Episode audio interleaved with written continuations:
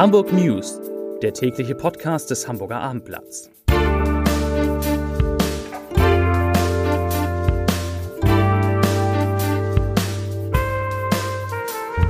Moin, mein Name ist Lars Heider und heute geht es um eine Diebesbande, die es auf Seniorinnen und Senioren mit Rollatoren abgesehen hatte, muss man sagen. Weitere Themen. Ein Mann springt heldenhaft in die Elbe, um einen anderen Menschen zu retten. Das Kabarettduo Alma Hoppe beendet seine Karriere nach fast 40 Jahren und Vicky Leandros verlängert sozusagen ihr Engagement in der Elbphilharmonie. Dazu gleich mehr. Zunächst aber wie immer die Top 3, die drei meistgelesenen Themen und Texte auf abendblatt.de. Auf Platz 3 HVV 1100 Menschen ohne Bahnsteigkarte in Hamburg erwischt. Auf Platz 2 Mann rettet leblose Person heldenhaft aus der eiskalten Elbe. Und auf Platz 1 Sylt. Toter Mann unter Löschschaum ist identifiziert. Das waren, das sind die Top 3 auf abendblatt.de. Das Wasser ist eiskalt und die Strömung wird oft unterschätzt. Und doch ist heute Morgen ein Mann in der Hafen City beherzt in die Elbe gesprungen, um eine leblose Person aus dem Wasser zu holen. Die Person war im Bereich der Überseeallee ins Wasser gefallen. Ein Augenzeuge sprang hinterher, hielt den bewusstlosen Menschen bis zum Eintreffen der Rettungskräfte über Wasser, wie Jan-Ole Unger, Sprecher der Feuerwehr, auf Abendblatt Anfrage bestätigt. Die eingesetzten Rettungskräfte holten die beiden unterkühlten Personen im Bereich der Kaimauer dann aus der Elbe. Die aus dem Wasser gerettete Person wurde reanimiert und ins Krankenhaus St. Georg gebracht. Der Helfer wurde untersucht, lehnte aber eine weitere Behandlung ab. Der Hamburger Kriminalpolizei ist es gelungen, eine Diebesbande zu schnappen. Heute Morgen klickten in Hamburg vielerorts die Handschellen.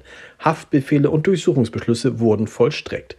Die Mitglieder der Bande stehen im Verdacht, mit einer besonders miesen Methode Senioren um ihr Geld gebracht zu haben.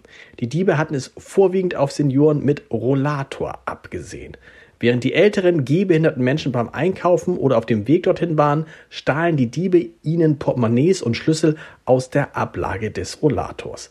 Mit den Schlüsseln wiederum verschafften sie sich Zugang zu den Wohnungen der Senioren, die sie dann plünderten. In manchen Fällen lockten sie die Bewohner unter dem Vorwand, dass sie den Schlüssel gefunden und in einem Laden hinterlegt hätten aus der Wohnung, um dann in Ruhe Geld und Wertgegenstände zu stehlen. Insgesamt wird der Bande zwölf solcher Taten in verschiedenen Stadtteilen Hamburgs angelastet.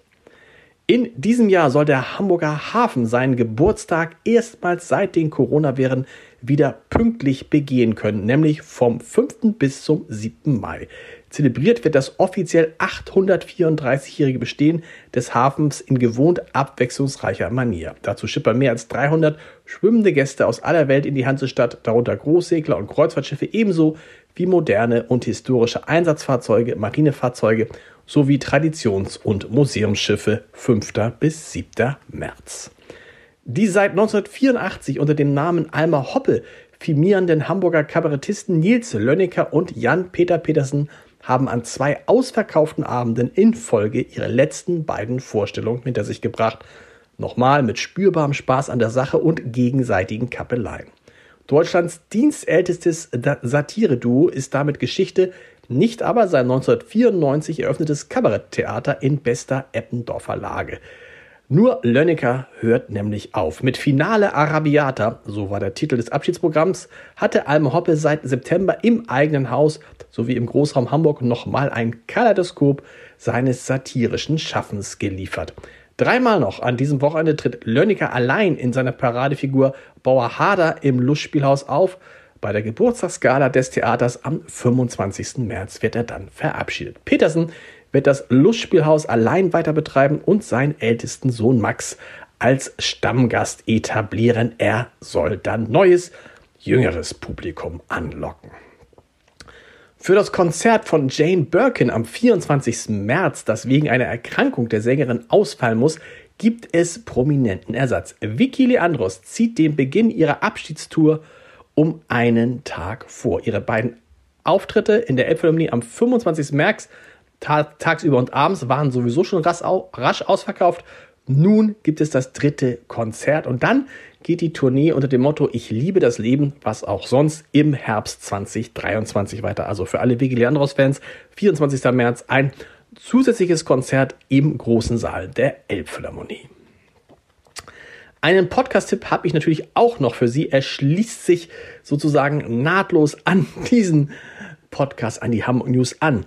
Die Frage, die in diesem Podcast beantwortet wird, lautet, wer sucht im Restaurant den Wein aus und wer bezahlt ihn? Und die Antwort darauf gibt es heute in unserer Reihe vier Flaschen, in der ich mit Weinkenner Michael Coutet und Apfelsaft-Schollentrinker Axel Leonhardt vier Weine probiere, die man auf einer Weinkarte schnell übersehen könnte. Und so wie kann ich sagen, was in allen vier Fällen ein großer Fehler wäre. Hören Sie mal rein unter www.abendblatt.de slash podcast oder schauen Sie uns auf dem YouTube-Kanal des Hamburger Abendblatts zu. Das würde mich freuen. Die Hamburg News gibt es wieder am Montag um 17 Uhr. Bis dahin. Tschüss.